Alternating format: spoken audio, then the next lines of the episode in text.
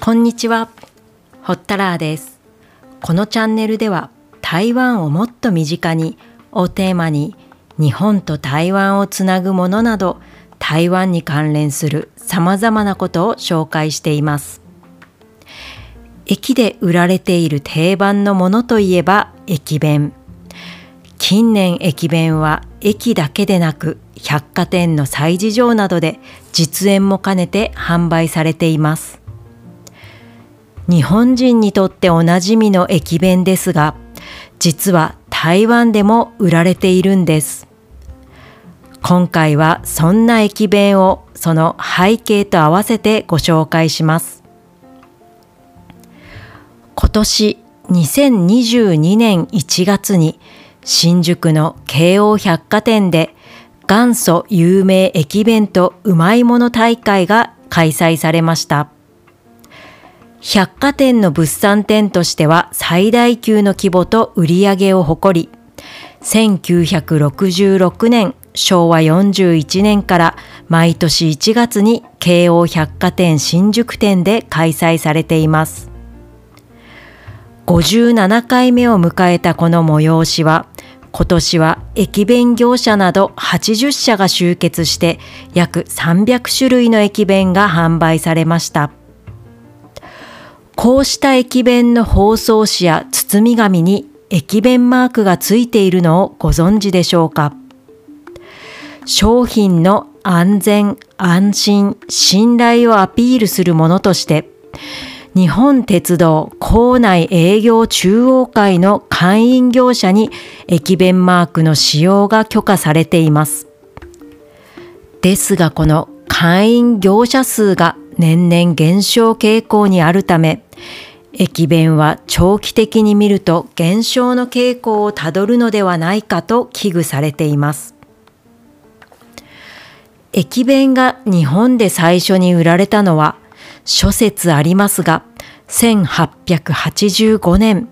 明治18年の宇都宮駅と言われ、これが通説となっているようです。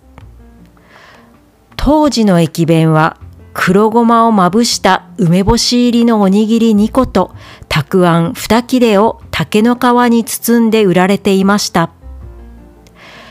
かつて存在した鉄道業者日本鉄道の依頼を受け、白木屋、白い木の屋根と書く白木屋という旅館が販売したものです。日本鉄道は日本最初の施設鉄道で、政府の鉄道建設資金不足を補うために設立されました。ちなみに、おにぎりを売った旅館の白木屋さんは、現在は姿を変え、画材の額縁専門店として営業しています。日本では明治末期から大正初期にかけて、実に多くの駅弁が誕生しています。そして鉄道建設の拡大とともに駅弁需要も増加。近代日本食文化年表によると、1923年、大正12年には駅弁の年間販売個数が1億個に達したそうです。1日の平均にすると27万個。すごい数です。一方、台湾の駅弁は、その起源は日本統治時代で、当時は日本と同じように弁当箱に掛け紙という包み紙がかけられて販売されていました。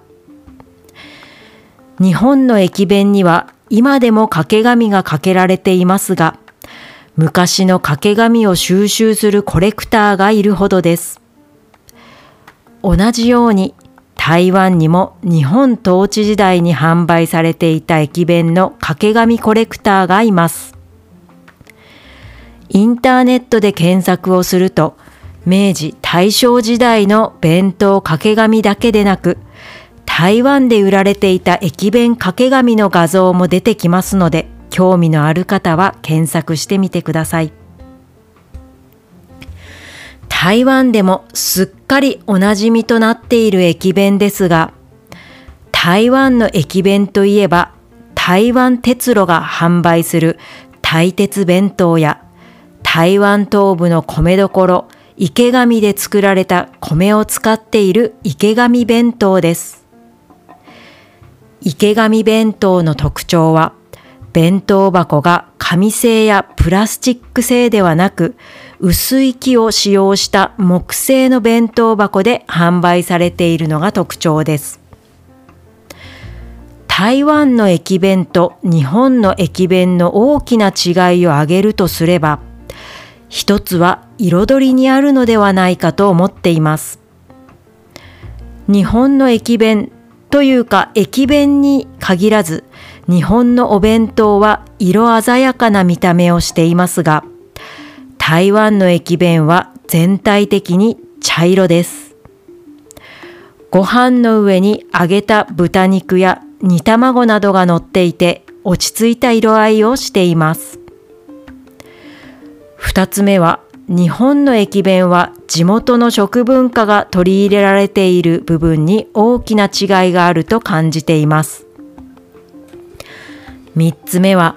台湾人は冷たいお弁当をあまり好まないということが日本との大きな違いではないかと思います。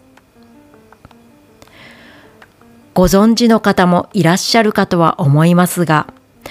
日本の駅弁は海外にも輸出されています。秋田県大館市の駅弁会社花膳は、去年2021年の11月から今年2022年の4月までの半年間、駅弁文化のないフランス、リヨン駅構内で期間限定ショップをオープン。鶏飯などの駅弁6種類を販売しました。EU 圏内での輸入規制で日本の鶏肉は持ち込めないため、フランス産の鶏肉を使用。またフランスではサンドイッチを販売する際に4度以下で保存、販売しなければならないという法規制もあり、花膳が売る駅弁もこれに該当しました。日本のコンビニでの保存は一般的に18度。駅弁販売の業界ルールは25度。4度での保存はご飯が硬くなる上に、フランス人は電子レンジで温めることを嫌う傾向があるようで、これにも頭を悩ませたそうです。花膳が駅弁を販売して分かったことは、フランス人は白いご飯よりも鶏飯のように味のついた炊き込みご飯を好む傾向にあり、売れ行きも上々だったようです。フランスで駅弁販売に挑戦した花膳は1899年、明治32年創業の老舗です。日本統治時代に台湾で始まった駅弁が、その中身は今やオリジナルとなって台湾に根付き、老舗の花膳は日本の駅弁を日本の味でフランスに輸出。日本の弁当文化はすごいなとしみじみと感じました。今回もお聞きいただきありがとうございます。ほったらーでした。